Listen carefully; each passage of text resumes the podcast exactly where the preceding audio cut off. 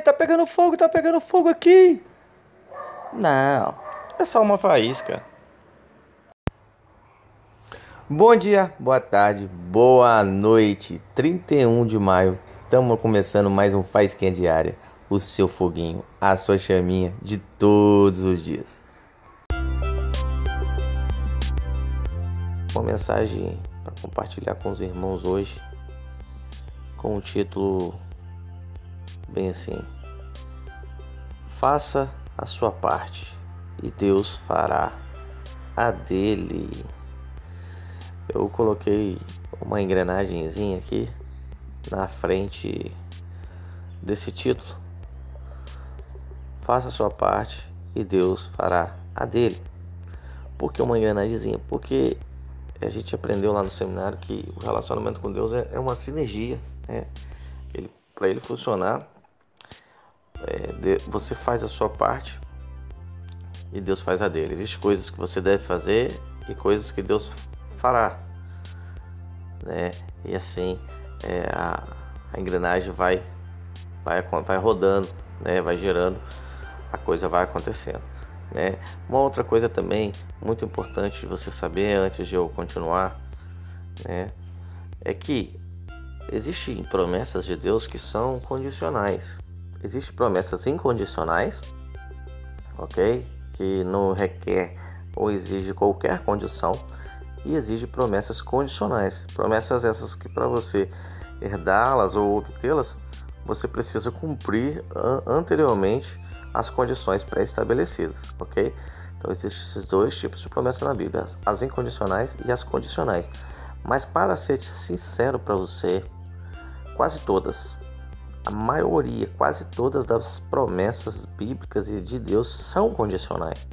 Elas requerem que para você obtê-las, herdá-las, possuí-las, você anteriormente, primeiro você cumpra as condições pré-estabelecidas. OK?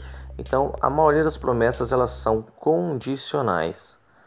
Né? Você só vai usufruir obtê-las após cumprir as suas condições estabelecidas.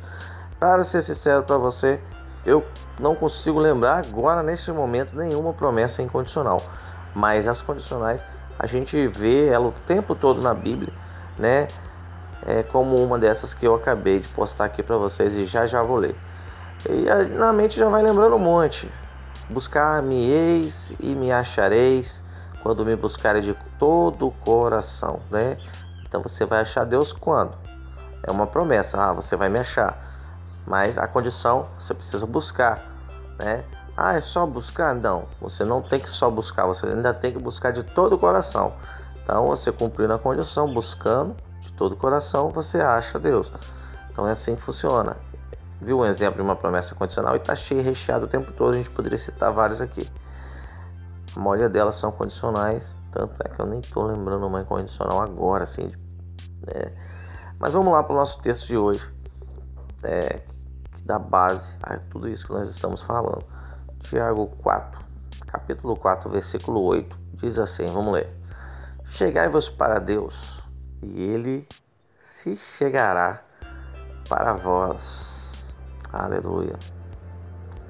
Então você vê uma promessa aí, Deus dizendo que vai se chegar para vós, mas quando? Quando você cumprir a condição de se chegar para Ele. Então é você que vai chegar primeiro, né? Você que vai dar o passo, né? Logo no essa parte A do versículo, a sequência do versículo, a parte B, ele vai listando algumas coisas. Então, eu acredito que ele, essa, essa lista de coisas embaixo são coisas que você precisa fazer para se chegar a Deus. Então você precisa se chegar a Deus fazendo essas coisas que ele lista aqui embaixo e ele vai se chegar a vós. Então vamos ler mais uma vez. Eu vou repetir a parte A e vou ler também a parte B. Chegai-vos para Deus e ele se achegará para vós. Limpai as mãos, pecadores, e vós de espírito vacilante purificai os corações. Ok? Então como é que eu vou chegar a Deus? Né? Ok, você entendeu que se você chegar a Deus, ele vai chegar a você. Ponto. Cumpriu sua parte, ele vai cumprir a Deus. Mas como é que você vai chegar a Deus? Você só chegar, chega de qualquer jeito? Não. Você limpa as mãos. Você limpa as mãos. As mãos falam daquilo que a gente faz, das nossas atitudes, não é mesmo? Daquilo que a gente pega, daquilo que a gente tem produzido. Então você precisa limpar as suas mãos, parar de produzir besteira, parar de pegar, fazer besteira, praticar besteira, ok? Limpar as mãos é isso. Limpar as mãos pecadoras. Então você precisa parar de botar a mão, sua mão onde não deve. Então você limpa sua mão, para de fazer o que não deve ser feito, né? E é uma das condições que você precisa para se chegar a Deus. Outra é voz de espírito vacilante, purificai os corações. Então você precisa deixar de ter o espírito vacilante. Outras versões vão falar, vai falar, vai traduzir isso aqui como ânimo dobre ou duplo ânimo. Outra ainda vai traduzir isso aqui que fica melhor e mais fácil de entender ainda, que é, é mente dividida. Né? Outras vai dizer assim, voz de mente dividida.